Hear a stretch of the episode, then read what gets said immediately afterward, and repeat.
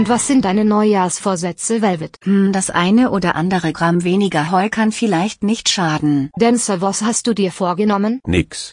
Ich möchte so bleiben wie ich bin. Außerdem sind die Vorsätze vom letzten Jahr noch gänzlich ungebraucht. Hallo, liebe Hypomaniacs, ihr seid auf Trab, dem Podcast für alle Pferdeverrückten, Freizeitreiterinnen und Fahrerinnen.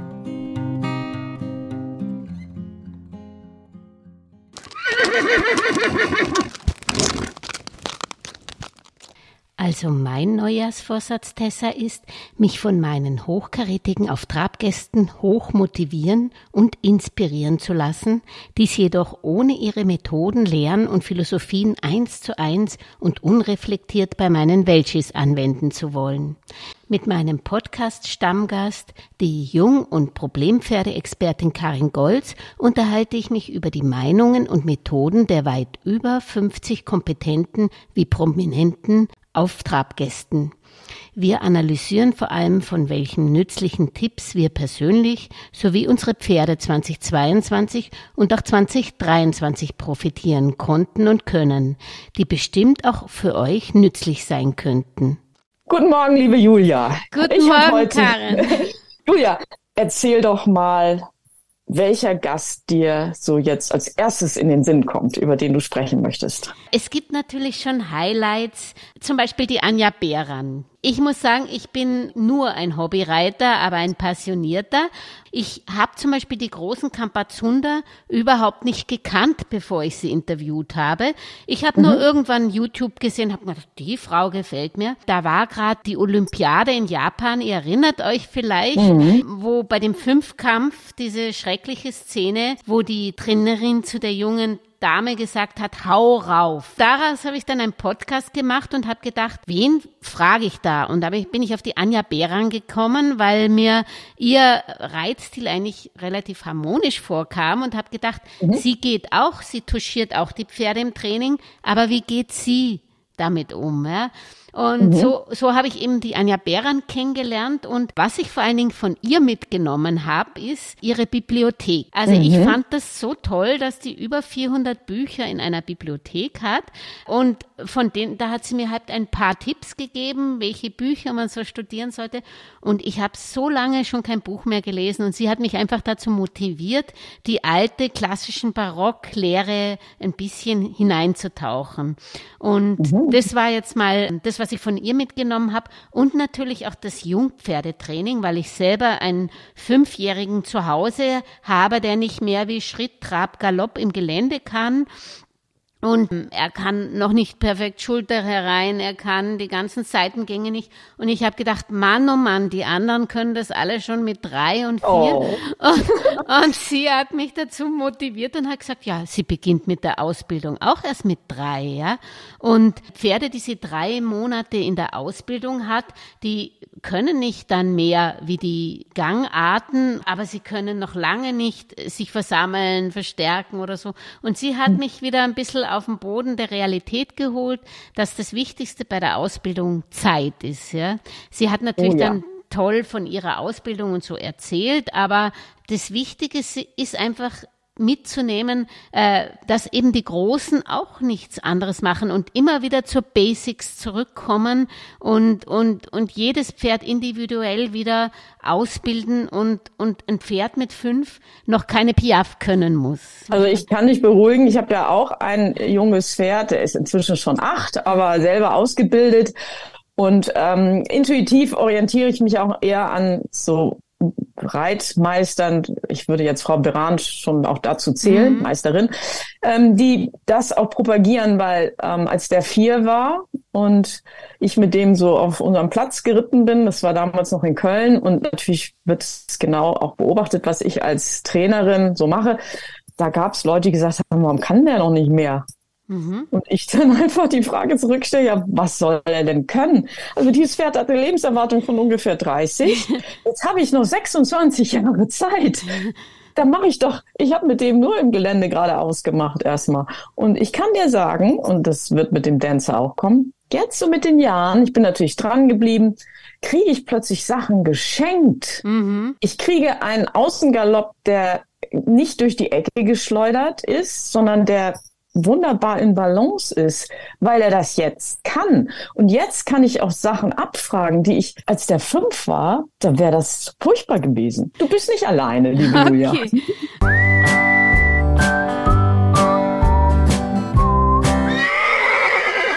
Du wärst sicher anders zu Anja Beran hingegangen, aber ich fand sie dann menschlich so okay, weil sie, sie hat äh, verstanden, dass sie also für mich noch nicht die Größe war, die sie wirklich ist, weil ich nicht ihren Background kannte. Mhm. Und, und so habe ich mich weitergehandelt. Ich habe dann die Uta Gref zum Beispiel interviewt. Natürlich, die kenne ich schon, die, die kennt, glaube ich, jeder Freizeitreiter auch. Aber ja. ich, ich habe zum Beispiel sie dann im Duo und noch mit Mike Geithner von den Blau gelben Bahnen äh, war auch dabei und aber ihr Mann war auch dabei, Stefan Schneider, ja. Mhm. Und und ich ich fand dann dieses Couple so wahnsinnig toll, weil ich habe immer von meinen Turnieren, die ich besucht habe bei Dressurreiten, da da sind die mir ein bisschen wie Aliens vorgekommen, da ab ab S-Klasse und höher und und die waren sowas von herzlich und mhm. ähm, und ich habe mir immer gedacht, naja, die reiten auch aus mit Kandare, ja.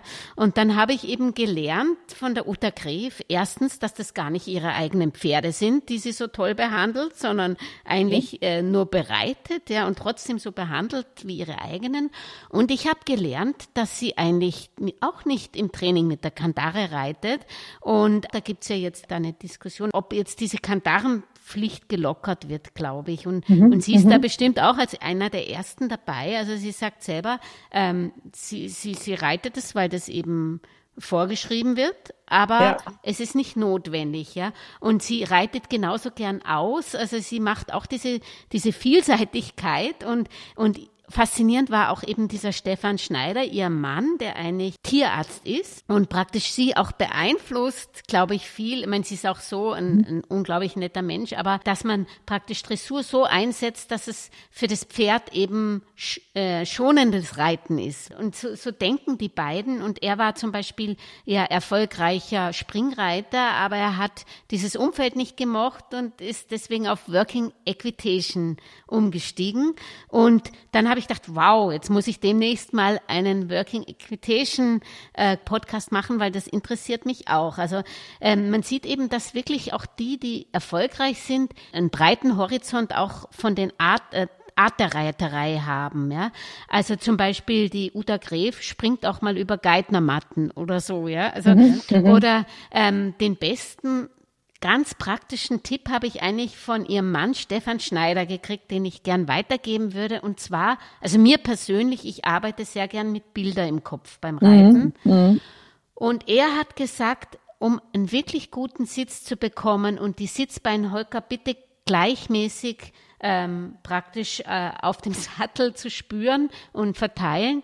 Stell dir vor, du bist abwärts, spürst deine Füße, deine Beine nicht mhm. mehr. Mhm. Du reitest mhm. nur noch auf dein Sitzbein du hast keine Beine, ja. Und mhm. so furchtbar sich das anhört und vielleicht auch ein bisschen mhm. ähm, für Leute, die wirklich gelähmt sind, ist es vielleicht wirklich, äh, hört sich brutal an, aber ich habe dieses Bild jetzt immer im Kopf, ja, und, und spüre plötzlich meine beiden Sitzbeinhöcker mhm. auf, auf dem Sattel, ja.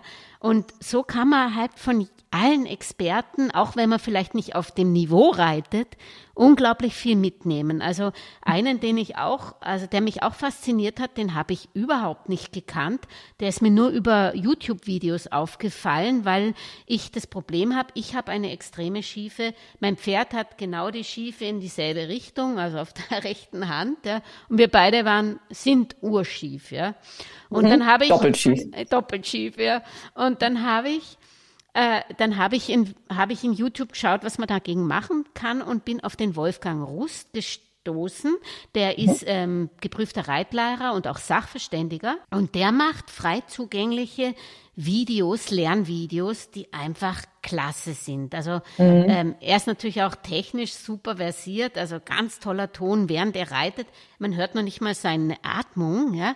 Und er mhm. reitet die Sachen vor und er hat mir zum Beispiel zum ersten Mal, wo ich mir nie Gedanken gemacht habe, dass ich auf der rechten und linken Hand die Galopphilfen unterschiedlich geben muss, weil ich so eine starke hohle Seite habe, dass ich bei der hohlen Seite andere ähm, Hilfen geben muss, wie auf der, auf der nicht hohlen Seite. Und er hat mir dann gelernt, dass ich man reitet ja am liebsten immer auf der Seite, die bequemer ist, ja. Und man sollte auch jetzt, wenn man jetzt zum Beispiel ein rechtshohles Pferd hat, sollte man nicht immer auf der linken Seite reiten und glauben, man könnte es damit zu so beheben, das, das sollte man gerade nicht tun. Er hat gesagt, man sollte dem Pferd nur versuchen, auf der rechten Seite, wenn es dort rechts hohl ist, dieses, diese, diese Schiefe nicht zu erlauben, indem man zum Beispiel, man hat den äußeren Schenkel dann auf der rechten Seite nicht, nicht eine Handbreit ähm, hinterm Gurt, sondern am Gurt. Und solche Dinge helfen ganz gut, weil er hat mir, auch weil er eben erklärt, wie die, Ho man, jeder weiß, dass das, äh, oder jeder Pferdebesitzer weiß, dass sie eben schon schief im Bauch liegen und dadurch so eine natürliche Schiefe kommt und mhm. dass 80 Prozent der Pferde rechtshohl sind, ja.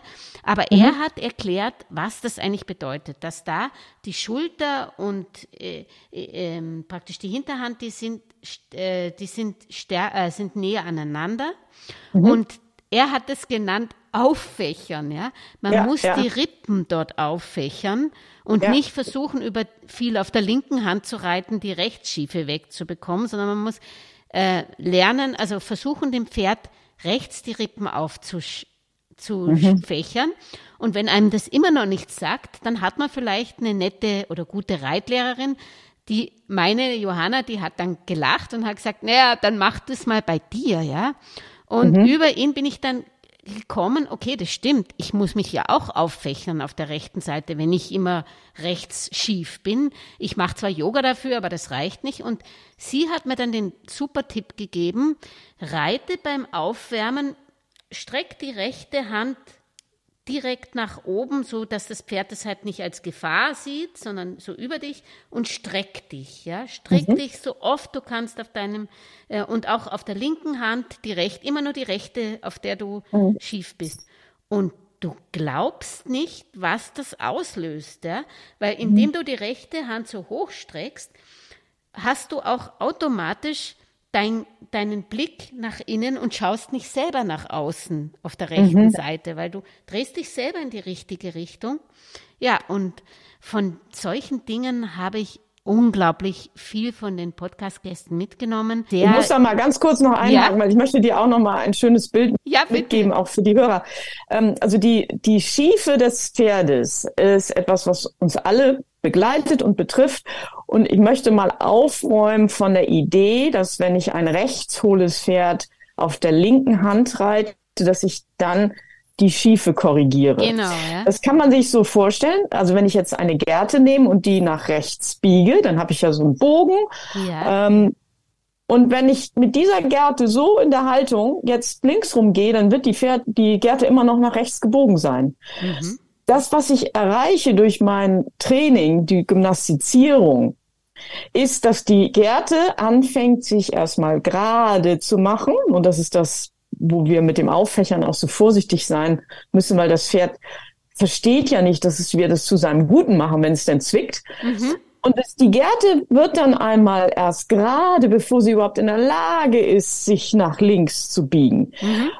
Deswegen. Ja, das gerade richten, ja. Ne, das erstmal gerade richten und dann, und wenn das Pferd dann wirklich links und rechts die Fähigkeit hat, sich gleichmäßig zu dehnen und zu biegen, dann kann ich überhaupt erst von gerade Richtung sprechen. Aber solange die Gerte noch in dieser Rechtsbiegung ist, brauche ich nicht zu denken, nur weil ich auf der linken Hand reite, habe ich das Pferd deswegen besser gebogen. Man kann allerdings auf der Seite, wo es dem Pferd leichter fällt, weniger Stellung und Biegung, so wie du sagst, zulassen oder anfragen, so dass wir vorsichtig in diese das Bild mit der geraden Gerte überhaupt reinkommen. Mhm. Ne? Und das ist aber auch etwas, das geht auch nicht innerhalb von zwei Wochen. Ne? Bitte. Genau.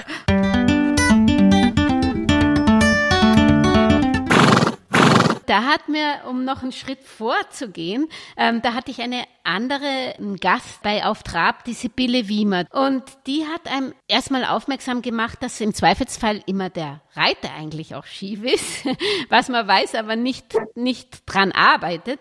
Und sie hat es aber ähm, auch erklärt, dass das gar nicht so schlimm ist, gell? weil wenn wir gerade wären, also wenn beide Gehirnhälften absolut identisch wären, rechts und links, äh, hätten wir nämlich nur einen Intelligenzquotient von von, von 80. Und wer will das, ja? Also das hat mhm. ja auch.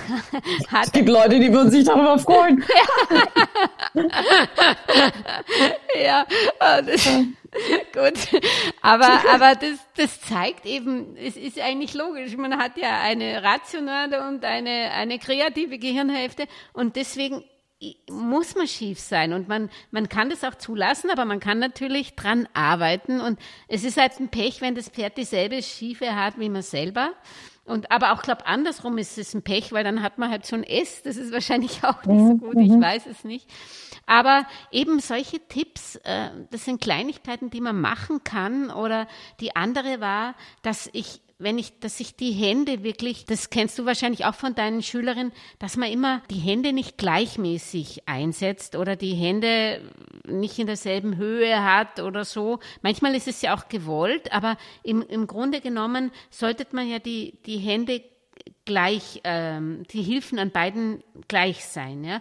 Und da hat mir Johanna den Tipp gegeben, nimm deine Reitgerte auch beim Aufwärmen, tu sie in deinen kleinen Finger und mhm. genau, und dann hast du, und dann nimmst du den Zügel, ja, und dann mhm. reitest damit in die, in die, also in die Ecken und alles und so irgendwann tust du ihn dann weg und dann hast du die die Hände dort, wo sie sein sollten und auch in gleicher Höhe. Ja, das sind das sind sicher Dinge, die kann ein, ein, ein guter Reitlehrer auch geben. Aber was ich damit halt nur sagen wollte, ist, dass auch eben die großen Größen auch nur mit Wasser kochen, ja, und deshalb nur besser und intuitiver umsetzen, wie man das vielleicht selber macht und deshalb sehr viele Hilfsmittel auch gibt. Zum Beispiel einer meiner Lieblingsfolgen ist auch, oder was ich auch selber gern mag, ist die Franklin-Methode anwenden, mhm. mit Franklin-Bällen reiten. Mhm. Und da ist in Österreich vor allen Dingen die Rosi Schreiber-Jetzinger, die auch eben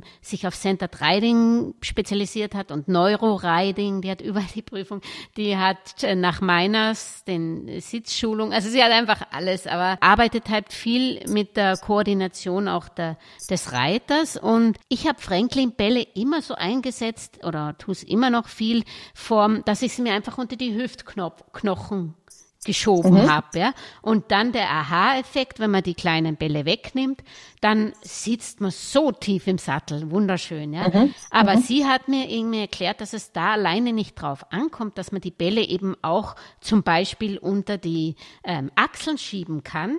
Und im Winter, wenn man Angst hat, dass man sie verliert, nimmt man eben den Hoodie und tut die Bälle unter den Hoodie, ja, dann braucht man sich ja. konzentrieren, ob die Bälle jetzt verlo ja. verloren gehen oder nicht. Und es ist so ein, ein, einfacher Trick, der so gut ist, weil man sich dann wirklich nicht auf die Bälle konzentrieren muss. Oder, ja, oder sie hat mir erklärt, dass man eigentlich äh, eher nicht praktisch mit, wenn man zwei Bälle einsetzt, sollte man nicht, sollte man die nicht gleich, gleichförmig runternehmen, sondern man sollte oft mal mit, nur mit einem Sitzbein Höcker zum Beispiel sitzt man dem, mit dem Franklin-Ball drauf und den anderen schiebt man unter den Schenkeln.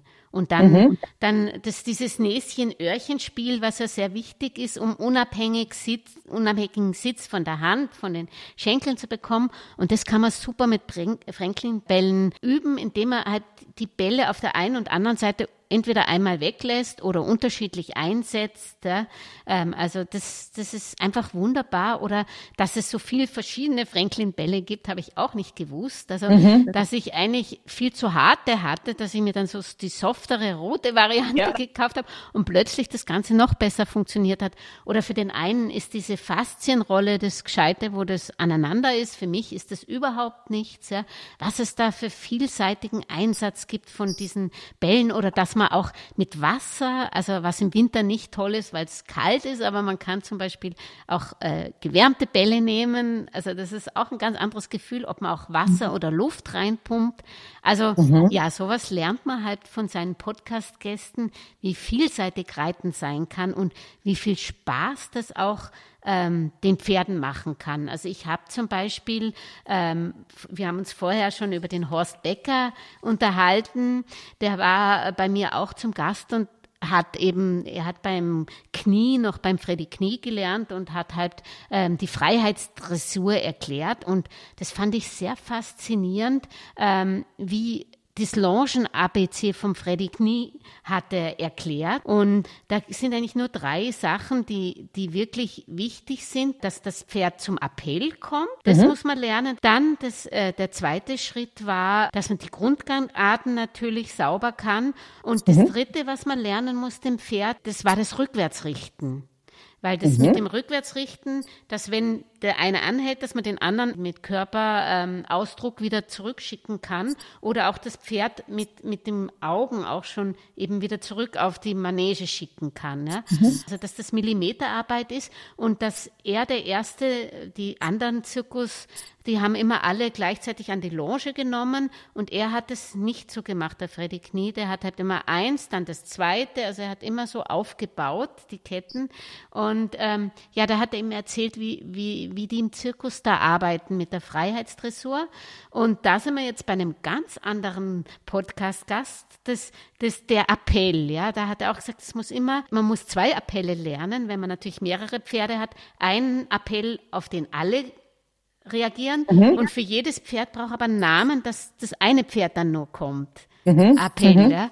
Und apropos Appell, und da bin ich jetzt bei meiner letzten Podcast-Folge, die du mich auch darauf angesprochen hast, das ist das Vertikalreiten. Wer will, kann sich die Christina Wunderlich vom Oliviera Stables, kann sich bei mir den Podcast anhören. Da will ich nur sagen, bei Lehrern, mit denen man eigentlich gar nichts am Hut hat, man nimmt überall was mit. Zum Beispiel da habe ich eben mitgenommen, erstens, dass die eben, bevor sie das Pferd ausbilden, sich genau das Exterieur anschauen, schauen, inwieweit die bei Ihnen eben in der Vertikale sind oder was immer und entsprechend dann die Ausbildung vornehmen. Das sagt einem ja eigentlich schon der gesunde Menschenverstand, aber man macht es halt nicht wirklich so intensiv, was ich wirklich jedem Hörer oder Hörerin auch ähm, nahelegen kann, schaut euch euer Pferd erstmal genau an, bevor ihr irgendwas von ihm verlangt, weil man selber hat eben auch eine schiefe und eine Schokoladenseite und eine Nicht-Schokoladenseite und entsprechend muss man das Training ansetzen. Das hat mich einfach wieder aufgerüttelt, diese, die, die Videos, die ich mir von denen im Vorfeld angeschaut habe, das Buch Vertikal, das ich gelesen habe und das hat mich das wieder aufgerüttelt, ohne dass ich jetzt sage, diese Reitweise ist das, was ich jetzt unbedingt ausüben möchte. Ja. Aber ich habe mitgenommen, eben das Exterieur genauer von meinen Pferden wieder anzuschauen. Und das Zweite, was ich mitgenommen habe, wo du mir dann erklärt hast, dass das alle in Spanien machen, oder er kommt ja aus Portugal, eben aus dem iberischen Bereich, das, das Whistlen, das Pfeifen. Ja? Mhm. Also mhm, mhm, äh, er beruhigt, wenn man die Videos äh, sich anschaut, äh, er, und dann hört man immer so dieses leichte raus. Mhm. Und, und, da, da habe ich eben dann die Christina Wunderlich gefragt, wieso, wieso pfeifen die immer? Ja? Und dann hat, hat er gesagt, ja, das ist einfach Appell und einfach äh, Beruhigung. Und dann habe ich gedacht, das ist ja interessant. Ich habe immer nur mit der Stimme, aber ich bin nicht auf die Idee gekommen. Dann äh, bin ich am nächsten Tag in die Pampa ausgeritten, hatte lange keine Zeit mehr. Die waren entsprechend, das Handpferd war lustig und normal hätte ich es eben mit leichten Impulsen am Strick äh, versucht zurückzuhalten oder mit der Stimme.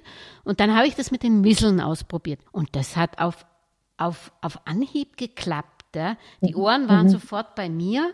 Äh, mhm. Er hat gesagt, was ist jetzt los? Ja. Äh, der Dancer und dann habe ich gedacht, wow, ja. Also ich hätte jetzt nicht gedacht, dass ich aus der Folge das mitnehme, aber das habe ich mitgenommen, ja.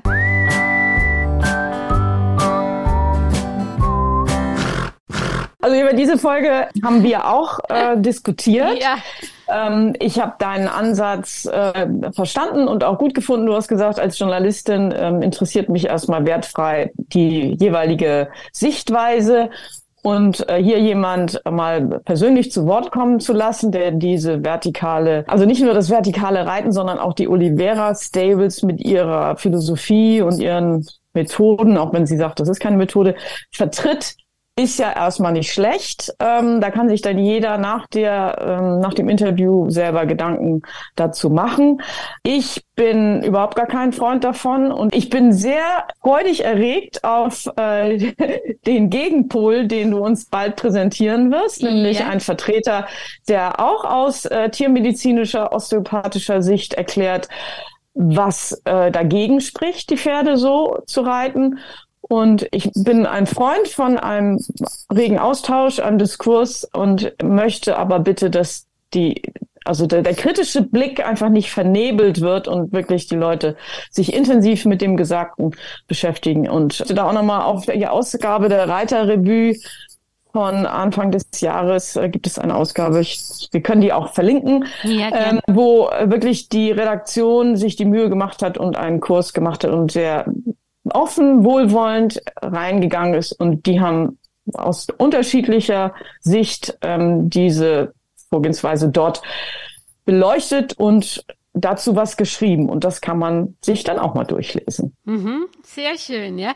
Äh, wenn ich dich jetzt frage, gibt's für dich eigentlich reiterliche Vorbilder oder Methoden, die du gerne verfolgst oder die, die dich inspirieren? Also ich bin ein großer Freund von dem Tristan Tucker, ein Australier, der in den Niederlanden lebt. Mhm. Und ich glaube, er hat eine Schülerin hervorgebracht, die auch eine eigene Learning-Plattform hat, die Yvette Gutsche, glaube ich, mhm. heißt sie, Featherlight Academy, die auch einen sehr, sehr schönen Umgang mit den Pferden, auch den jungen Pferden in der Ausbildung ähm, pflegt und ähm, mit Problempferden arbeitet. Also das ist so, da gucke ich hin und das gefällt mir sehr gut. Da habe ich mhm. bisher noch nichts auszusetzen gehabt, weil ich sehe, wie die Pferde zumindest auf den Videos sich entwickeln.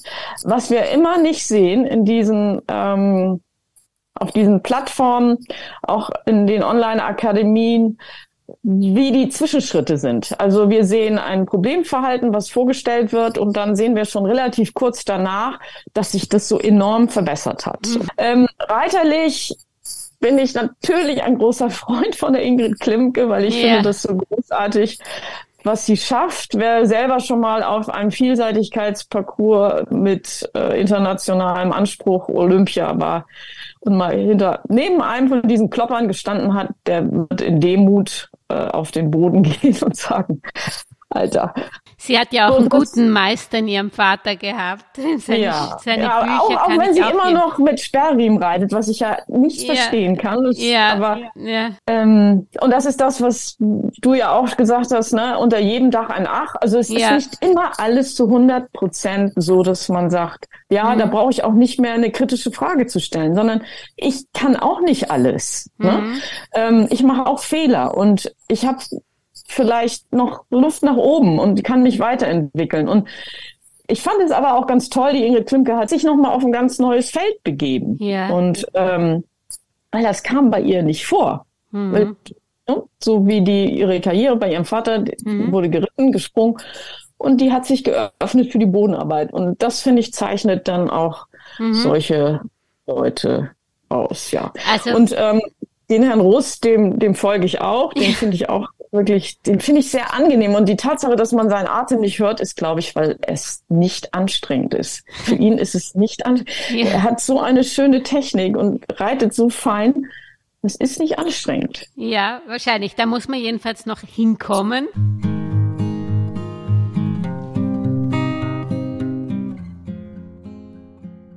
Also was alle vereint, die ich interviewt habe, wenn sie noch so prominent waren, aber ich war jedes Mal überrascht, dass doch alle erfolgreichen Reiter und Pferdeleute das Pferd in den Mittelpunkt stellen. Ja. Ich meine, das macht man als Freizeitreiter auch, aber oft, also ich, ich habe meinen eigenen Stall und war dann eigentlich letztlich froh, weil ich habe das gemacht, mein Pferd zu lieben, weil damals gab es keinen Offenstall und er brauchte das.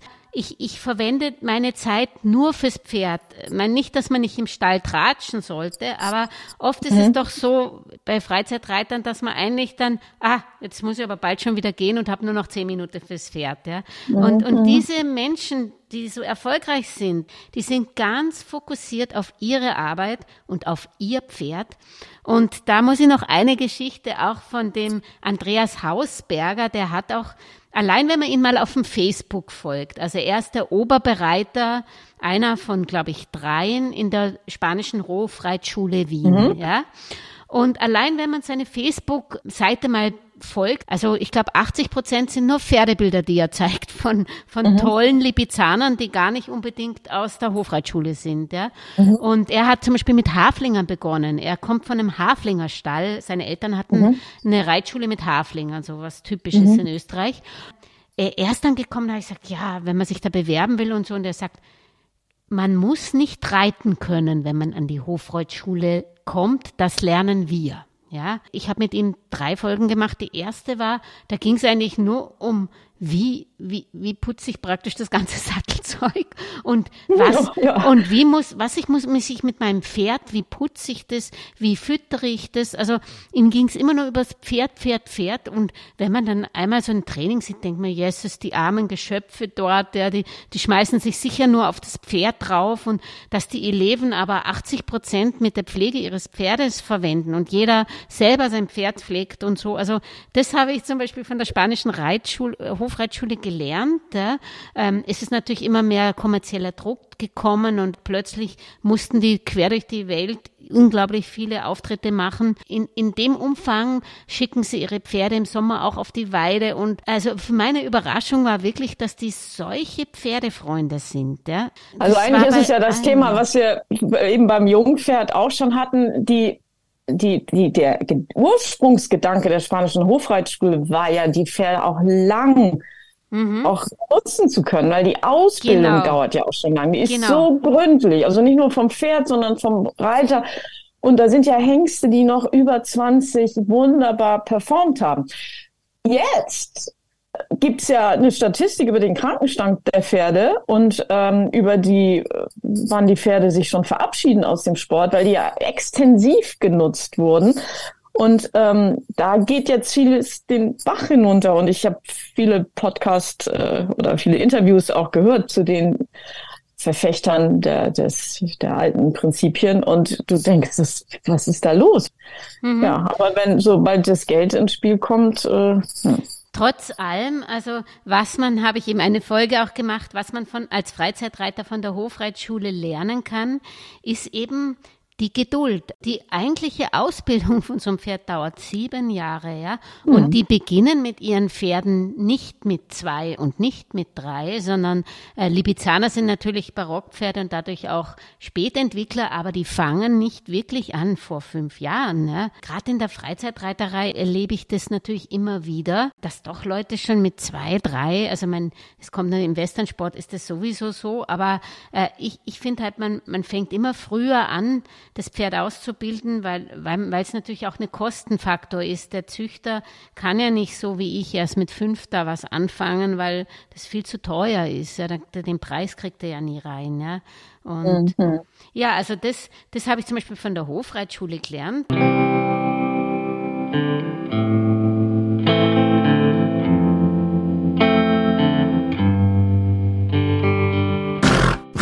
Und mit dem Podcast lernt man übrigens auch Trends. Zum mhm. Beispiel, der nächste Trend dürfte wieder sein, da war ich Jugendliche, da war Islandreiten das Thema, ja. Und mhm. jetzt sind wahnsinnig viele von meinen Podcast-Gästen erzählen, dass sie eben Isländer trainieren, ja. Also, dass irgendwie mhm. das Islandreiten wiederkommt, ja. Und mhm. Westernreiten hat sich ja wahrscheinlich in Deutschland genauso überall sehr etabliert. Allein weil es halt ein Lifestyle ist, denke ich, ja. Mhm. Und, mhm. und ich, ich bin überhaupt nicht, ich denke mir, sowieso kann man Pferd schlecht oder gut reiten, ja. Also, ich mhm. habe Western, also wenn man einmal den Pat Pirelli auf sein, der ist einfach angewachsen an seinem Sattel, ja. Also, Also wenn man sieht, wie der mit wenig Gewichtsverlagerung das Pferd toll reitet, auch äh, es gibt ja auch Western-Dressur, ja, also das ist mhm. unglaublich schön. Und dann habe ich den 16-fachen Europameister im Raining, der Grisha Ludwig, ist auf, auf Trab zu Gast gewesen. Und was ich von ihm mitgenommen habe, ist, weil ich habe immer gedacht, Western sei so locker und vom Hocker, aber dass die extrem ehrgeizig sind.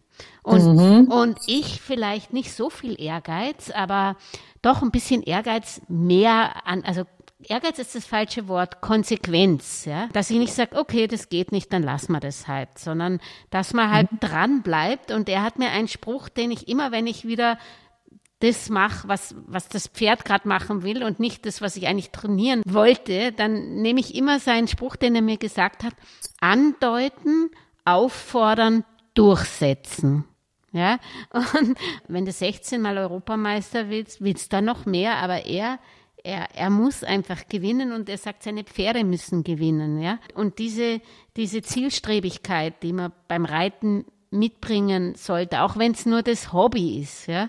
Und so wie bei mir, ach was, setzen wir uns drauf und schlürfen durch die Pampa. Ja, damit tut man sein Pferd nicht gut, auch wenn immer die Freizeitreiter so auf die Sportler hinhauen. Ja. Das ist keine Einbahnstraße. Es gibt ebenso auch wie die Uta Gref Leistungssportler, die ihr Pferd auf Leistung trainieren, aber um damit das Pferd gesunder bleibt, wie du gesagt hast. So wie auch ja. die Hofreitschule. Ich weiß nicht, ob Levaden notwendig sind dafür, aber die schauen wirklich extrem auf die Gesundheit und es gibt Pferde in der spanischen, die mit 27 noch in der Show dabei sind. Ja. Also das sagt er, klar, Libizzaner sind langlebig, weil sie halt vom Körperbau auch schon prädestiniert sind, aber sie schauen unglaublich auf ihre Pferde. Ja. Also, also ähm, die Sportarten, wo wirklich Mitarbeit der Pferde gefragt ist, wie zum Beispiel bei der Vielseitigkeit. Ne? Also wer schon mal im Busch äh, unterwegs war, feste Hindernisse angesprungen, hat, der weiß, äh, du willst dein Pferd da nicht drüber prügeln. Also ich finde, es ist wirklich eine Sache, das Pferd im Parcours, na, da fallen auch die Stangen und wir wissen auch, wie die Pferde dazu gebracht werden, ähm, zu springen. Aber bei der Vielseitigkeit, da, das muss eine Einheit sein, sonst mhm. geht's nicht so.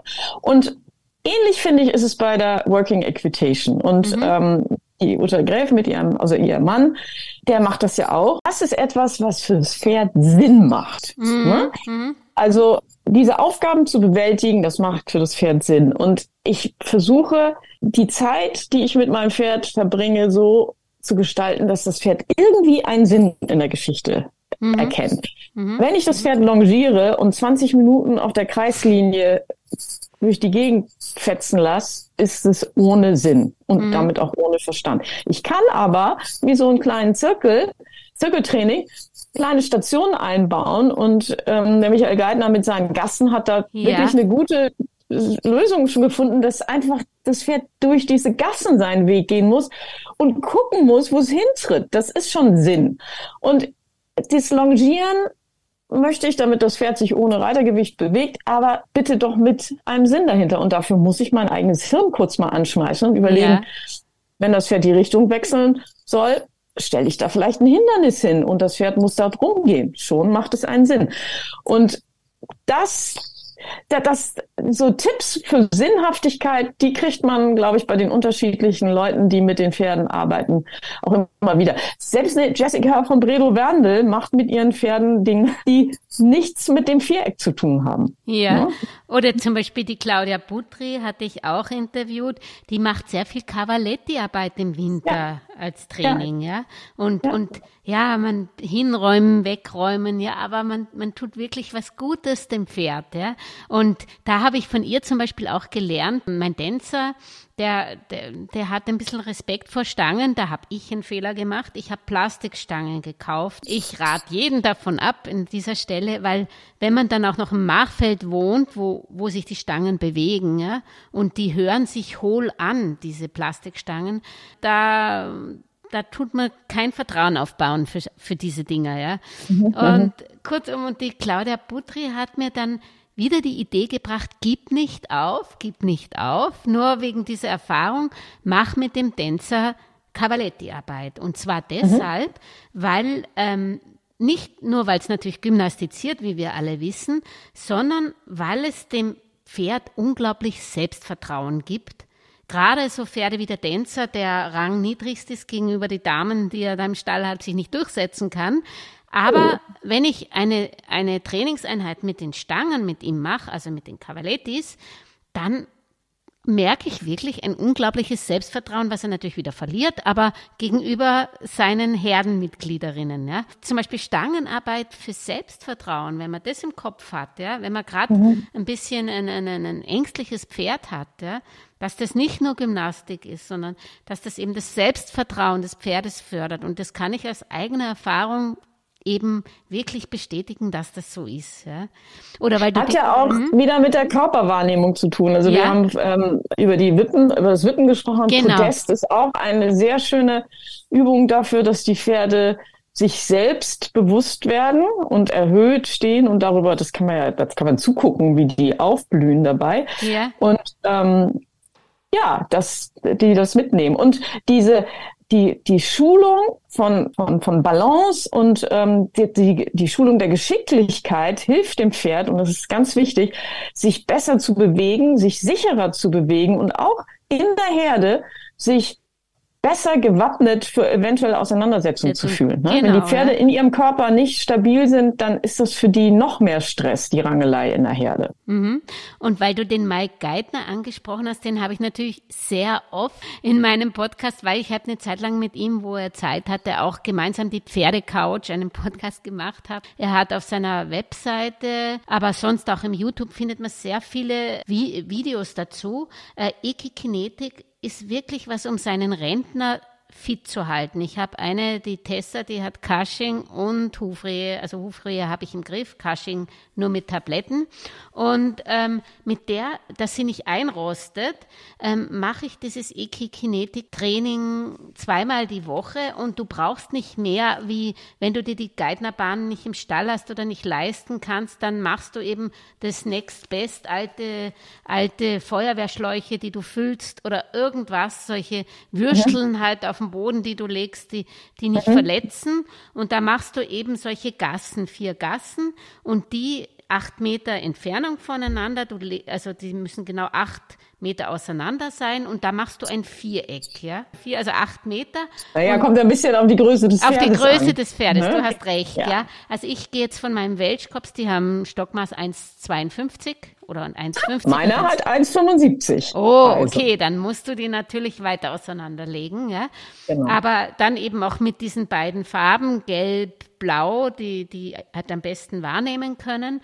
Und dann, was ich von ihm gelernt habe, ist einfach ähm, den Timer einzusetzen. Also wirklich, mhm. ähm, äh, so wie beim Kieser-Training oder so, beim Menschen, dass man die Zeit stoppt. Mhm. Gymboss, das ist eine Gratis-App und die ist genial. Da kann man verschiedene Programme eingeben. Also zum Beispiel für diese Eck-Kinetik. Ähm, für, meine, für mein altes Pferd habe ich acht eingegeben, aber höre meistens nach sechs auf, je nachdem, wie es gerade zur Verfügung ist. Und dann geht's immer eine Minute durch dieses Viereckgassen und dann ähm, macht man 30, wichtig ist die Pausen, wie immer. Dann holt man das Pferd rein, 30 Sekunden Pause und geht's dann auf die andere Seite. Und, mhm. und da, das ist ein super Training, nicht nur für Alte, sondern auch zwischendrin, um Muskeln aufzubauen, bevor ich sage, okay, ich habe jetzt aber nur 30 Minuten. Wenn ich sattel und so, dann, dann bin ich ja nicht mehr bei der Aufwärmphase. Ja? Dann, dann lasse mhm. ich das bitte, wenn ich gestresst bin, dann mache ich doch lieber so ein, ein Training wie Ekikinetik oder baue mir irgendwelche Figuren Figuren auf dem Boden auf. Er sagt ja, das ist nichts anderes wie Hufschleiffiguren sichtbar zu machen und das ist ja. es ja. Und das Beste ist dieser Gym-Boss, also dass ich dieses, diesen Timer verwende. Mhm. Wenn ich jetzt im Aus, ausreite. Ich habe mir für jedes, was ich mache, im, im, Timer was eingegeben, ja. Und dann mache ich zum Beispiel, äh, wenn ich ausreite, habe ich eingegeben drei Minuten, eine Minute, dass ich praktisch nicht wie ein Blöder ewig Trab, sondern dass ich dann mal wieder Pause mache oder dass ich zum Beispiel dann auf der anderen Hand angaloppiere und nicht ewig also dann habe ich auch einen Minutentimer, dass ich halt sage, okay, ich galoppiere nicht nur im Gelände meine Lieblings rechte Seite, sondern ich mache auch links. Mhm. Und mit solchen Timern äh, tut man sein Trainingsprogramm super strukturieren. Und es muss nicht nur praktisch im Viereck sein, auch im Gelände diese Abwechslung, dass der Timer einen daran erinnert, oh, jetzt bist du aber schon auf dem linken Fuß, tust jetzt schon fünf Minuten leicht traben, jetzt musst du aber mal wieder was anderes machen. Oder, oder du machst, mm, für, du kannst verschiedene Töne eingeben, ah, jetzt kommt der Ton für Seitengänge. Und gehst den Weg nach links, nach rechts, Seitengänge. Und, und ja, das habe ich vom Mike gelernt, diesen, den Einsatz des Timing-Training, ja. Also das finde ich äh, eine ganz großartige Inspiration. Das werde ich mir besorgen. Auch wenn ich an dieser Stelle wieder sagen ähm, ja. muss, äh, verlasst euch nicht auf ein Device, sondern äh, erstmal auf eure Beobachtung und euer das Gefühl. Stimmt, also ja. ähm, ich bin ein großer Fan von der Equikinetik, von dem ganzen gelb-blauen Stangen-Hütchen-Konzept.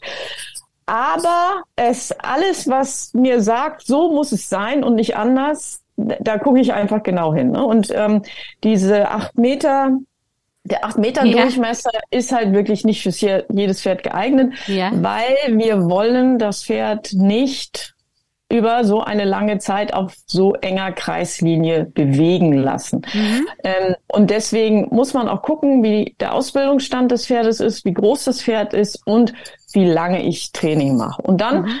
ich finde das super mit dem Timer, aber ich würde tatsächlich erstmal ohne anfangen und dann wirklich beobachten, wie schafft das Pferd das und ein Bewusstsein dafür haben, dass es sackanstrengend ist für das mhm. Pferd.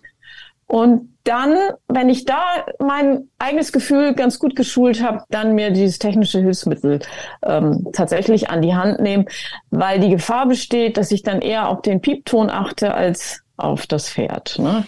Also, und also. Ähm, das äh, noch als äh, noch Geschenk hier für Weihnachten obendrauf. Man kann auch das Prinzip der Equikinetikgassen kreativ ausbauen.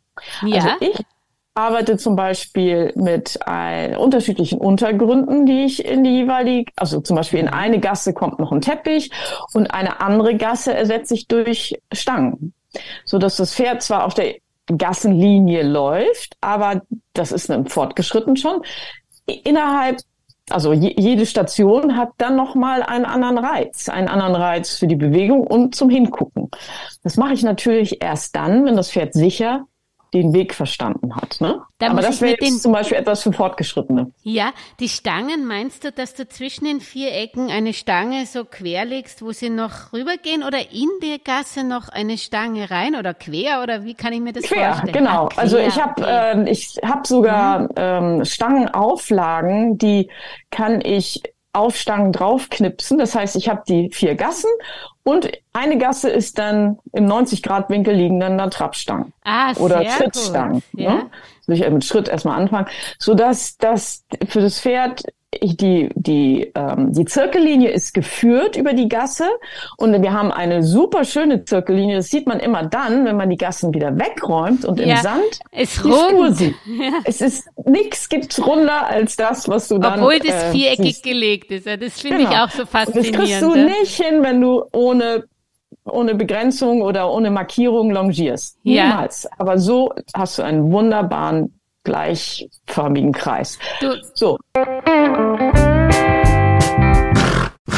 Da muss ich jetzt auch ja. noch einhaken. Also das ist wirklich spannend, weil da hast du wirklich einen wichtigen Tipp gegeben. Pferde, also die wollen keine Routine, man muss ihnen Abwechslung geben und nicht also ewig die, dieselbe Ekikinetikübung geben, sondern man muss wirklich da variieren. Was du angesprochen hast, das ist ganz wichtig, weil gerade ich wollte dann eine Stunde an meiner Schiefe arbeiten. Ne? Und jetzt habe ich gedacht, nehme ich den Timer, dass ich bewusst nicht immer auf der leichteren Seite bin. Ne?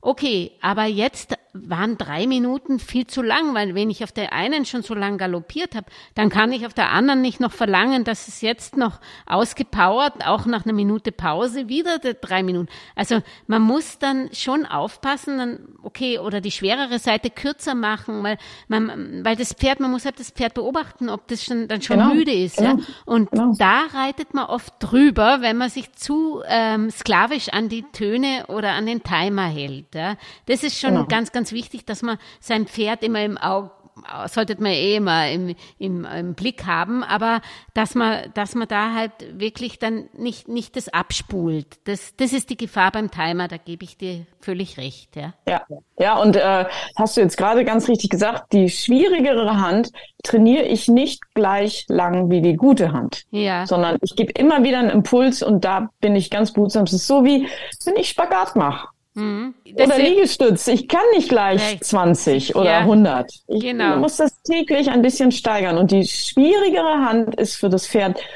anstrengender, mit mehr Zwicken und vielleicht sogar Schmerzen, ne, wenn die Dehnung nicht funktioniert, verbunden. Und das, da wollen wir nicht über den Punkt rüber, dass sie sagen, da mache ich doch gar nicht, da mache ich gar nicht von Anfang an schon gar nicht mit, weil ich weiß, wie es endet. Mhm. Ne? Jetzt kommen wir mal zum medizinischen. Das war auch eine meiner letzten Folgen Kolik, ja.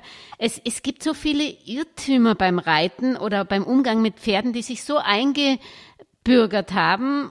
Und bei mir war es zum Beispiel ich, bei meinem alten Pferd, also Gott sei Dank habe ich keine Koliker, wahrscheinlich durch den Offenstall auch, aber trotzdem die eine ist wetterfühlig, habe ich ihr gesagt. Naja, und dann habe ich eben die Sonja Berger, die ist von der klinischen Abteilung für innere Medizin bei der Veterinärmedizinischen Uni in Wien tätig und habe ihr das erzählt und hat gesagt, tut mir leid, aber ich muss Ihnen sagen, es ist es gibt keinen, äh, keine Studie darüber, dass es Wetterkolik gibt. Das gibt's nicht. Das ist medizinisch nicht bewiesen.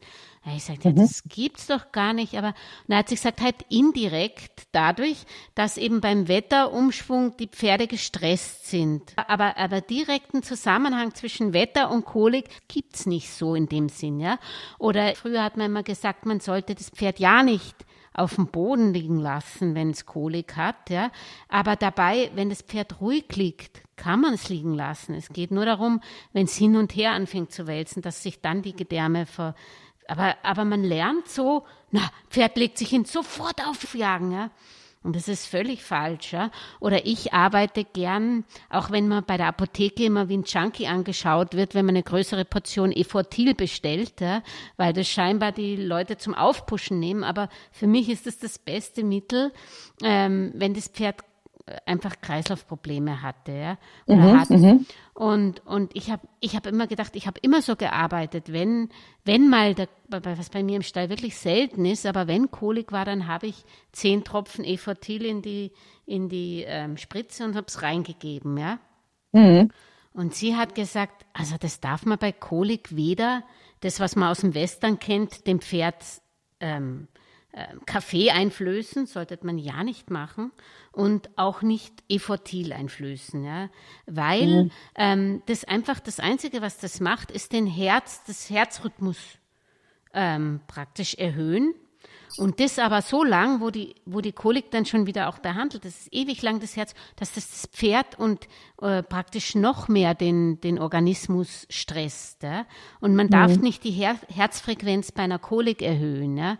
Also man sollte weder Efortil noch Kategrut noch Kaffee geben, wenn das Pferd äh, wirklich wirklich Kolik, sondern man, erstens sollte man natürlich den Tierarzt möglichst bald holen und zweitens eben das, was man kennt, bewegen, ja, im, im Schritt bewegen, versuchen. Aber wie gesagt, wenn das Pferd wirklich Krämpfe hat, diese Krampfkoliken, es gibt ja auch unterschiedliche, und, und das Pferd wälzt sich aber nicht, dann sollte man es auch besser warten, bis der Tierarzt kommt und es liegen lassen und jetzt nicht wie blöd aufscheuchen, ja.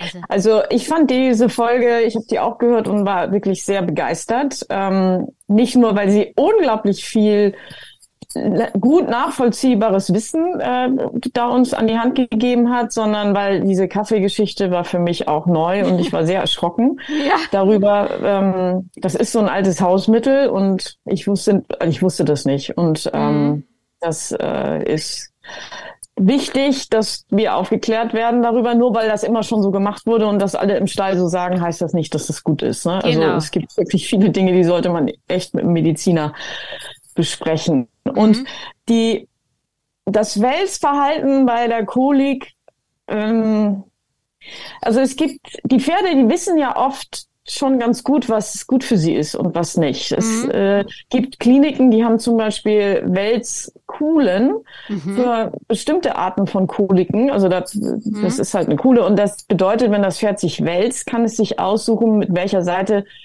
vom Bauch ist an der Anhöhe, also an der Steigung quasi liegt. Pferde, die in den Boxen Koliken, die scharren sich manchmal auch das Einstreu so hin, Mhm. dass sie ähm, so eine so, dass kleine Anhöhung sich schaffen. Ne? Also manchmal ist es, aber das ist jetzt kein Rat, den wir hier über diesen Kanal Mhm. Na, geben, wir sind aber ja keine Mediziner. Das, wir sind keine Mediziner, aber äh, nicht alles immer sofort zu unterbinden, was das Pferd anbietet. Weil Ja, ich glaube, wir kriegen auch ganz viel, gerade bei den Pferden, die offen in, in einer offenen Haltung leben, kriegen wir auch ganz viel nicht mit, was auch gut Mhm. ist. Ne? Jedes Zipperlein, wo die sagen, oh, Bauch tut weh. Und wir dann das Pferd eindecken und Tierarzt rufen und vom Wälzen abhalten. Das machen die alles alleine ohne uns. Und wenn wir morgens kommen, ist schon oft wieder gut. Nichtsdestotrotz ist es natürlich auch super, dass wir unsere Pferde beobachten und den Tierarzt rufen können und der bei einer Krampfkolik Buscopan spritzen kann und das dann auch schon reicht. Ne? Mhm, Aber die Pferde mal auch machen lassen, ist, glaube ich, mhm. Ja, das ist kann man mal drüber nachdenken. Ja, und, und also apropos medizinische Tipps, also ich bin nicht einer, der sklavisch der Schulmedizin folgt, aber ich bin auch nicht einer, der meint, äh, alles nur Alternativmedizin. Also ich habe zum Beispiel persönlich immer so, auch bei menschlichen Behandlungen, aber ich habe eine gute Zahnärztin, die gibt mir Arnika Globuli nach der Behandlung und ich denke mir, okay, nehme ich es, damit sie zufrieden ist und vielleicht Ja. und, und, und genauso das Einzige, was ich verwende an Silvester, die Rescue-Tropfen, das sind eigentlich Bachblüten, aber sonst glaube ich an das Ganze überhaupt nicht. Aber wo ich schon dran glaube, sind pflanzliche Wirkstoffe. Und da hatte ich eben auch die Ute Ochsenbauer, die hat darüber ein eigenes Buch geschrieben und das wirklich toll ist. Das, das ist so das ABC der Heilkräuter und wofür man sie einsetzt, weil man merkt, sie ist Pferdemensch und genau sie hat es ganz toll gegliedert, für, für welche Sachen, welche Dinge gut sind. Und was ich aus ihrem, aus dem Gespräch und aus ihrem Buch vor allen Dingen mitgenommen habe, ist, dass die Kraft in den Wurzeln steckt, was eigentlich logisch ist. Aber ähm, zum Beispiel meinem Cushing-Pferd, die darf ja nicht grasen, aber sie ist, sie ist ein gerner Esser. Ja. Und dann, was ich halt mache, ich nehme Brennnesseln und trockne die und füttere die wenigstens, ja. Und weil die ja auch gesund sind. Und, und sie hat mir den Tipp gegeben, gerade so im Herbst, jetzt ist natürlich nichts mit Brennnesseln, aber dann grab die Dinger aus, ja. Tu natürlich den Dreck weg, aber, aber die wirkliche Wirkung von der Brennnessel ist nicht, die Blätter sind auch, aber die wirkliche Wirkung ist in, die, in der Wurzel. Und ich habe gedacht, na, die frisst sie nicht. Und die hat sie schon auch gefressen, ja. Getrocknet schon. Ja, Dann, ne? also von Ja. Heilpflanzen, also wie gesagt, da kann ich zum Beispiel, ähm, ich habe keinen Deal mit dir, aber ich kann dieses Buch wirklich empfehlen. Also das heißt, glaube ich, sogar Heilkräuter, Heilkräuter für Pferde von der Ute Ochsenbauer, wo sie wirklich Kapitel für Kapitel die einzelnen Sachen für die verschiedenen Krankheiten, Kräuter und auch ähm, zum Beispiel habe ich auch nicht gewusst, manche Sachen, Kräutermix, wie man sie äh, im Futter kriegt, so Fertigfutter, ja, also so Heilkräuter, da, das ist manchmal kontraproduktiv, solche Mix. Und manche Mix geben, die, die, wo, wo das eine Kräuter auf das andere abgestimmt ist, da macht es Sinn. Aber einfach nur alle Heilkräuter kreuz und quer da zu verfüttern, ist nicht gut. Oder dass man halt auch Essenzen ganz leicht machen kann. Das kann ich vielleicht auch noch als Tipp geben, dass man, dass sie sagt, das wirkt eigentlich am besten, dass man halt im Herbst noch oder so, die, die wirklich sammelt und dann einfach in dieses typisch braune, dunkle Glas tut man Alkohol, irgendwelchen, den man hat, und, und, und setzt diese Essenz rein und tut alle paar Tage halt schütteln und so und nach zwei Wochen ungefähr abgießen und dann hat man eine super Essenz, die man auf jedes Futter draufgeben kann und das hat dieselbe Wirkung fast wie wenn man wenn man einfach nur die trockenen Kräuter gibt. Ja, und das ist ganz leicht selber zu machen. Diese Tinkturen nennt sie die, ja. Ja, aber was die- meinst du mit äh, Alkohol, den man hat? Also muss das kein reiner aus der Apotheke Nein, sein? nein, nein. Sie hat gesagt, das kann, also wie gesagt, das ist ja eh, man sollte ja sein Pferd nicht Alkohol, aber das ist dann so gering dosiert, weil man gibt ja nur tropfenweise dann diese, ist, äh, diese Also ich kann das mit Wodka machen Du oder kannst mit es mit allem machen, alles was Ah. hochprozentig ist. Also es sollte hochprozentig sein, ja. Also Okay, nicht 40 Wein oder, oder so, aber alles was so 60, vier- ja 60 Prozent oder 40 Prozent geht schon. Ähm, Auch wenn du irgendwelche Geschenke mal bekommen hast, die du die nie austrinkst, ja, das ist für, für Ding, Ding, für Tinkturen reichen sie allemal. Also das, da musst du nicht unbedingt extra, extra Alkohol kaufen, ja.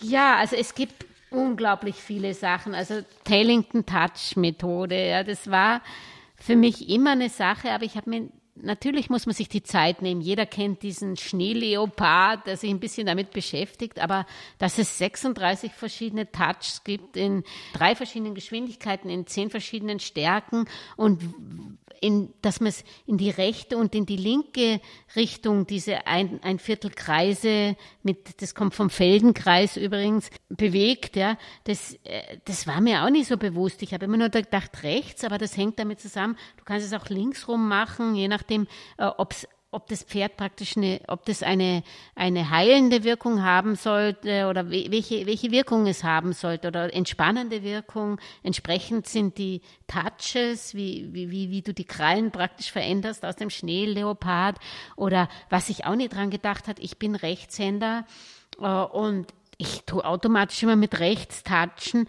aber man sollte, um die linke und rechte Gehirnhälfte zu trainieren und auch anzuwenden, sollte man mit beiden Händen touchen lernen, dass man sowohl mit links als auch rechts.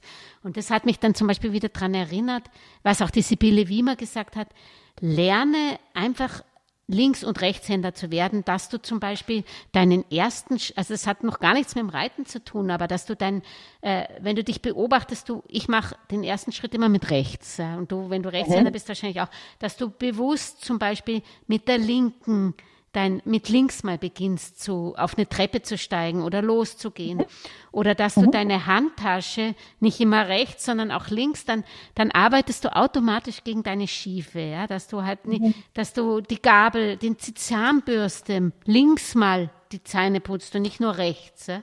Und mhm. wenn du das viel machst, dann kriegst du deine Schiefe aus dem Kopf raus, weil mhm. ähm, das Reiten beginnt ja im Kopf, wie du weißt. Ja? Und da, also ich, äh, da sind wir wieder bei den Neurei Neuroreitern, aber ich glaube, das wird jetzt alles ein bisschen ja. zu viel. Ja.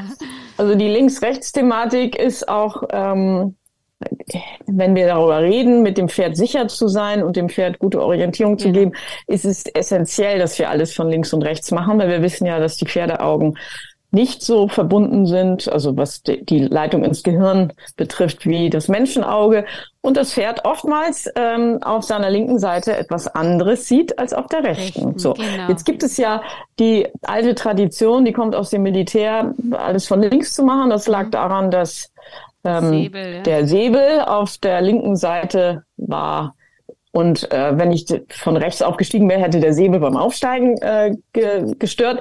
Aber wir reiten ja nicht mehr mit Säbel, deswegen können wir wunderbar auch von rechts aufsteigen. Das das fällt ganz vielen, und ich nehme mich da nicht aus, unglaublich schwer. Man, mhm. Das fällt einem nicht so leicht, das ähm, linke Bein zuerst über den Sattel zu schleudern, weil das Fahrrad besteigen wir auch meistens von rechts, äh, ja. äh, von links. So und das Führen machen wir bitte auch von links und rechts, weil es gibt ganz viele Pferde, dann musst du irgendwas machen auf der rechten Seite und dann erschrecken die sich, als hätten die sich noch nie gesehen. Ja. Also das sind natürlich Übungen, die wir dann am Pferd machen, aber jetzt hast du uns ja erklärt, das fängt ja schon viel früher an, nämlich ja.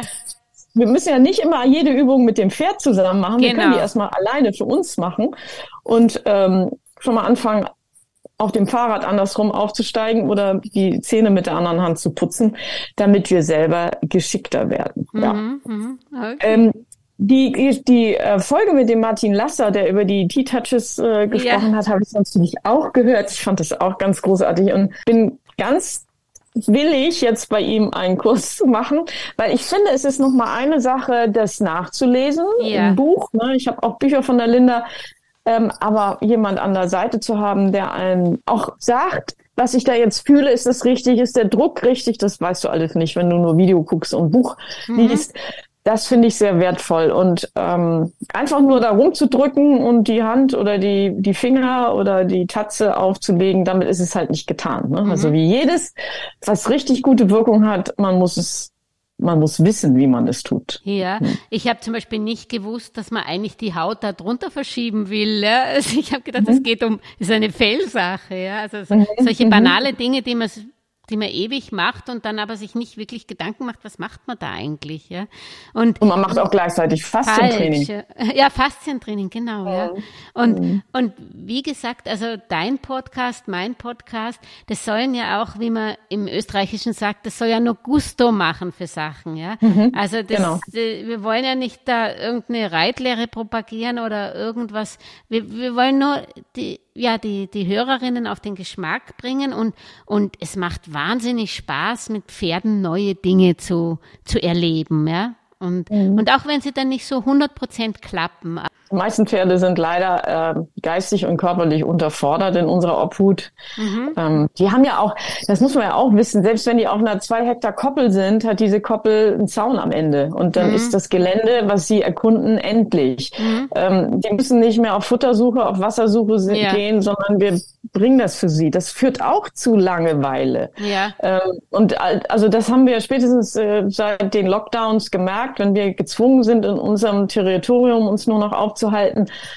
Und die Pferde, so sicherheitsliebend wie sie sind, sind es aber doch neugierige Tiere und die DNA sagt, beweg dich, finde dein Futter, kämpfe um deine Ressourcen, äh, pflanze dich fort, äh, sei wachsam und in unserer Haltung müssen sie das alles nicht. Und deswegen tun wir gut daran, unser Hirn so ein bisschen anzuwerfen und zu überlegen, mit was können wir unser Pferd heute mal wieder überraschen? Mhm ohne es natürlich zu überfordern. Und das, das müssen noch nicht mal Übungen sein. Zum Beispiel auch andere Gebisse können schon überraschen oder Gebiss. Also ich, ich persönlich reite aus ohne Gebiss, aber äh, das ist ja in Österreich auch eine Rechtssache. Man muss dann immer so äh, ausreiten, dass man auch versichert ist. Aber zum Beispiel auf auf meinem Platz nehme ich sehr wohl ein Gebiss, ja. Und da hatte ich zum Beispiel eine Expertin, Bräutigam hieß sie, die war von Sprenger, ja, und, und die hat mir mal die vielen Feinheiten der unterschiedlichen Gebisse gesagt, ja. Und das ist wieder was, was sich so einbürgert. Man weiß, okay, man muss beim Maul, äh, muss man eine Handbreit, eine Fingerbreit noch Platz haben, ähm, vom, von der Gebissbreite und so, ja, dass das ganz so nicht ganz ist, sondern dass man halt das auf das Gebiss drauf ankommt. Also dass zum Beispiel Olivengebiss, das halt da übergeht, dass das anliegen kann und eben Wassertrends in einen halben Zentimeter Spielraum braucht, gell? Oder dass man, es gibt ja so, so Schablonen, die man bekommt, um das zu messen und das Pferd handelt so rum und man kriegt das nie hin. Und sie hat mir den einfachen Tipp gegeben, man nimmt ein, eine Schnur, ja, die, die befestigt man halt an beiden Seiten und, und tut dann entsprechend die, die Länge abmessen, wenn man es rausnimmt. Mhm, und das ist mhm. viel, viel einfacher, um wirklich die Gebissgröße zu nennen. Ja. Und mhm. ich habe halt umgestellt bei der Velvet, die habe ich immer mit Wassertrense auf, auf, auf dem Viereck geritten. Und dann habe ich gedacht, okay, die, die tut sich schwer beim Biegen und Stellen. Und dann habe ich ihr das mit einem Olivenkopf und da fühlte sich viel, viel wohler damit, weil die, die kann ich nicht durchs Gebiet, kann ich nicht so ja, das Maul ziehen. Das Maul ziehen, ja, und mhm. ist viel stabiler bei Wendungen. Solche Dinge muss man halt auch ausprobieren. Ne? Also wenn es geht, wenn man wenn, wenn man im, in einem Reitstall ist, kann man ja sich auch mal, braucht man nicht gleich alles kaufen, kann man sich ja ausleihen, ja. auch diese Gebisse ja. von anderen und alles ausprobieren. Es ist zum Beispiel, ich habe gedacht, naja, versuche ich diese Apfelgebisse. Ja, der Tänzer hat das erstmal alles abgebissen. Ja, das hat keine keine zwei drei Minuten gedauert, war das Gebiss ruiniert. Ja, war nur noch das, der Edelstahl dadurch. Ja. ja. Oh. Ja, kann ich auch nur bestätigen. Ich habe äh, zwei Pferde, äh, unterschiedlichste Gebisse. Ich habe auch ein ähm, ganzes Gebissarsenal äh, für Kundenpferde, wo man mal was ausprobieren kann. Und mein Junger, der hat ähm, von der doppelt gebrochenen, einfach gebrochenen Schenkeltrense, Stange, alles schon im Maul gehabt und jetzt reite ich mit Glücksrad. Ja, Glücksrad habe ich auch. Und das ist ausreiten. mein. Den reite ich sogar in der Vielseitigkeit mit einem einer gebisslosen Zäumung und auf der sanftesten Einstellung, also das ist äh, quasi wie ein Halfter. Ja. Und Aber wenn was, das Pferd mal Hackengas ja. gibt, dann muss man sagen, hat man natürlich nicht so eine Einwirkung wie mit einem Pelham oder mit einer Kandare. Ja. Aber ähm, da sind wir wieder bei während den Anfängen. Eigentlich möchte ich auch Sachen nicht reiten, wo ich dann äh, scharfes Material brauche, um mein Pferd überhaupt halten zu können. Mhm. Lustig, weil G G Glücksrad habe ich auch, aber verwende ich nicht für alle Pferde, äh, weil und auch nicht auf dem Viereck, weil ein Nachteil hat für mich den Glücksrad. Toll finde ich, dass man es unterschiedlich einhängt, obwohl sich auch immer in der Mitte und nicht scharf einstellt. Aber ich habe festgestellt, wenn man wirklich viele Biegungen reitet, dann drückt dieses Rad so ans, an, ans Maul dran. Ja? Also da, da fühlen mhm. sie sich nicht wohl bei Stellung. Wenn man zu viel Stellung mit dem Glücksrad, fürs Ausreiten super, ja, aber, aber für viel Stellung, Biegung, Reiten. Aber da gibt's einen Tipp. Also ja. nicht für jedes Pferd, jeden, jeden Pferdekopf ist dieses Rad. Ich glaube, es gibt vom Glücksrad nur eine Größe. Ja. Ich jetzt aber hm. überfordert. Ähm, äh, und es ist die Frage, wie eng oder wie locker hast du das eingeschnallt. Manchmal ist es zu locker, mhm. ähm, auch nicht gut. Und dann kann es sein, dass es zu tief oder zu hoch sitzt. Ja, genau. Ähm, das ist auch etwas, was man nochmal probieren kann. Und dann muss man ja sagen, die Stellung ist ja nur wirklich ganz minimal. Mhm. Ähm, aber ich äh, kann auch bestätigen, mein altes Pferd ist mit dem Glücksrad nicht so gut zurechtgekommen. Mhm. Und die Welschkops haben sehr ausgeprägte Jochbeine. Dann muss man es relativ tief schnallen, damit man nicht das, das, Rad auf dem Jochbein hat. Und dadurch ist eigentlich, das, äh, ist eigentlich der Nasenriemen sitzt zu tief bei, bei, dem, mhm. bei den Pferden, die wirklich ein, ein, starkes Jochbein haben, weil, weil entweder schaust du, dass es nicht auf dem Jochbein sitzt oder du hast praktisch mhm. das auch mit verschiedenen Verschnallungen, aber das, also wie gesagt, was man mitnehmen kann, ist, glaube ich, einfach mehrere Sachen versuchen. Es macht wirklich einen Unterschied und man merkt mhm. auch sehr schnell, ob sich ein Pferd mit irgendwas wohlfühlt oder nicht. Gell? Was, was auch da noch ein kleiner Tipp. Ich ja? habe ein sehr breites Nasenpolster. Ja das äh, Glücksrad und das verteilt auch nochmal den Druck ganz schön. Also das wäre vielleicht auch noch etwas, ah, wenn du ja. die Anatomie Sorge hast, dass zu viel Druck auf der äh, Knochenspitze von dem Nasenrücken lastet, wenn es zu tief ist, dass du über Nasenpolster noch ein bisschen den Druck verteilst. Das ist eine gute Idee, genau, dass ich einfach das Muss ich dir auch mal ein Foto schicken, wie das von ja, mir aussieht. Bitte. Das darf man nicht unterschätzen. Ne? Also ja. der Druck auf der Nase, Nase auf dem ja. Gebiss, äh, auf dem Genick und unterm Kinn da ist schon äh, Bums hinter. Deswegen ist es nicht zwingend ein sanftes, eine sanfte Zäumung, wenn sie nicht sanft eingesetzt wird.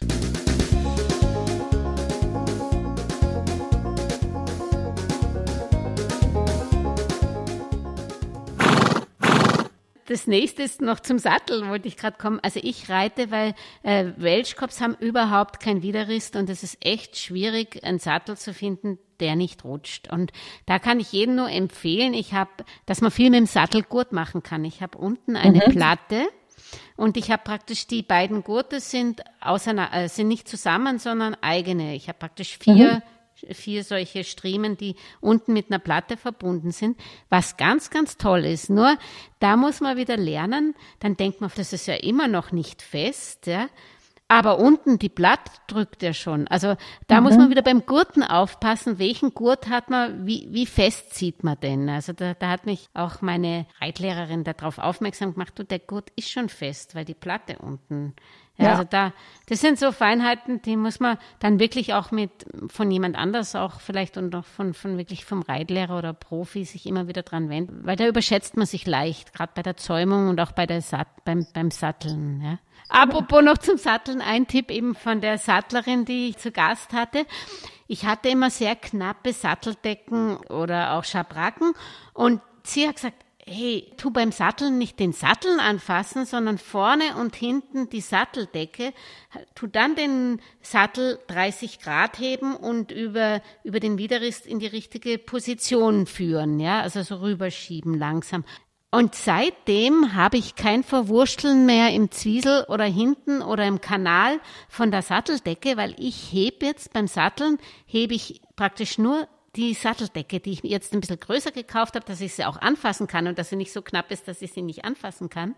Und damit habe ich wirklich diese ganze Verwurstelei der Unterlage wegbekommen. Ja? Also das sind so. Also die Verwurstelei ist ja eine Sache, das fehlende Einkammern der Satteldecke. Einkammern, genau, ja. Ist äh, eine andere Sache, weil du glaubst nicht, und das wirst du merken, wenn du mal deinen Finger darunter tust. Die Satteldecke wird durch den, das Angurten des Sattels meistens mit nach unten gezogen und hat dann Genau. eine ganz straffe Auflage auf den Widerriss. Und es kann bei jedem Trab oder bei jedem Galoppsprung so auf den Widerriss drücken, dass das Pferd einen Teufel tun wird, seinen Rücken an dieser Stelle anzuheben. Wir wollen ja, dass der Widerriss hochkommt und aus dem hohen Widerriss das Pferd den Hals fallen lässt. Das machen die nicht, wenn da so viel Druck drauf ist. Also, das Einkammern der Sattelunterlage ist das ganz wichtige, die ganz wichtige Vorbereitung, bevor ich da nachgurte. Weil wenn, wenn ich den Gurt fest habe, kriege ich das auch nicht mehr hoch.